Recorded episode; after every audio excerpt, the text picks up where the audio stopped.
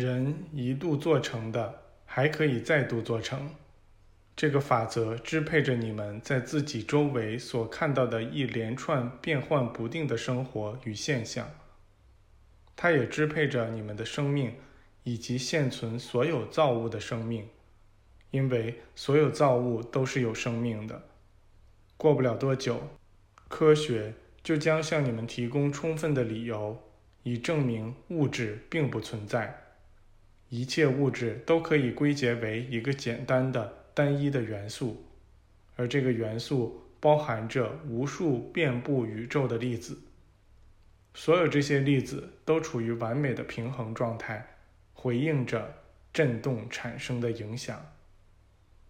单从数学方面看，一定得有一个明确的推动力，一个初始的作用力，一个创造性的力量，才能把这无数中性的。普遍的、极具穿透力的实质粒子聚集起来，使它们呈现出特定的物体形态。这个力量不是仅仅产生于粒子之中，它比粒子更广阔，却又与粒子连结在一起。我们通过思想和明确的行动来与振动体系合作，挑选出那些粒子。物理学按照其推理逻辑，将不得不赞成这种看法。那时，学者们将会承认，存在着这样一种因为无作用而尚未被了解的力量。但这种力量之所以显得无作用，只是因为它尚未被了解。当人们了解了这种力量，并与其沟通，对其加以实际应用时，他们会发现，这个力量或法则完全可以划定出特定区域，以对通用宇宙能量进行特定的应用。这一应用经过必然的发展，就会建立起你们眼中的物质世界及其种种现象。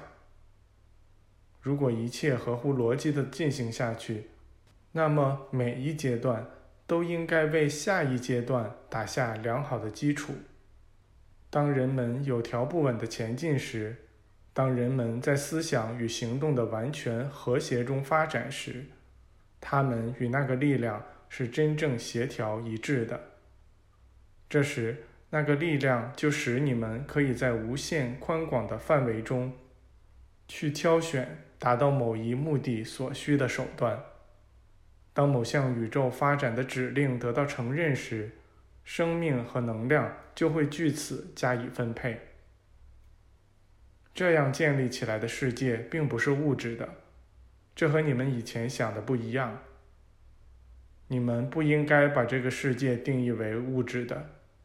世界是灵性的，因为它来自于圣灵。这个断言是合乎逻辑的，是确实的，也是基本的。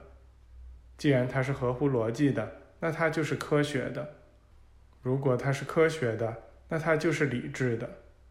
这是与理智生命相结合的生命，而与理智相伴并由其所指引的生命，就会变成意志，甚至会由此而变成使命。灵是震动的、原生的、初始的力量，人可以与之接触并使用其力量，只需要接受它。知晓它的存在，并让它显现出来。那时，它会完全服从你们的命令，并变成一个永不枯竭的生命源泉。这生命是永远长新的，它会从你们自身的深处喷涌出来，根本不需要常年的学习、训练、吃苦和穷困。知晓这个震动的存在，接受它。然后让它通过你们流淌出去吧。你们与那创造性思想的伟大实质是一体的，这使你们能够知晓万物的存在。在那伟大仁善的上帝本源之外，什么都没有。这个本源充满了整个空间。你们一旦知道了这个，你们就是这本源了。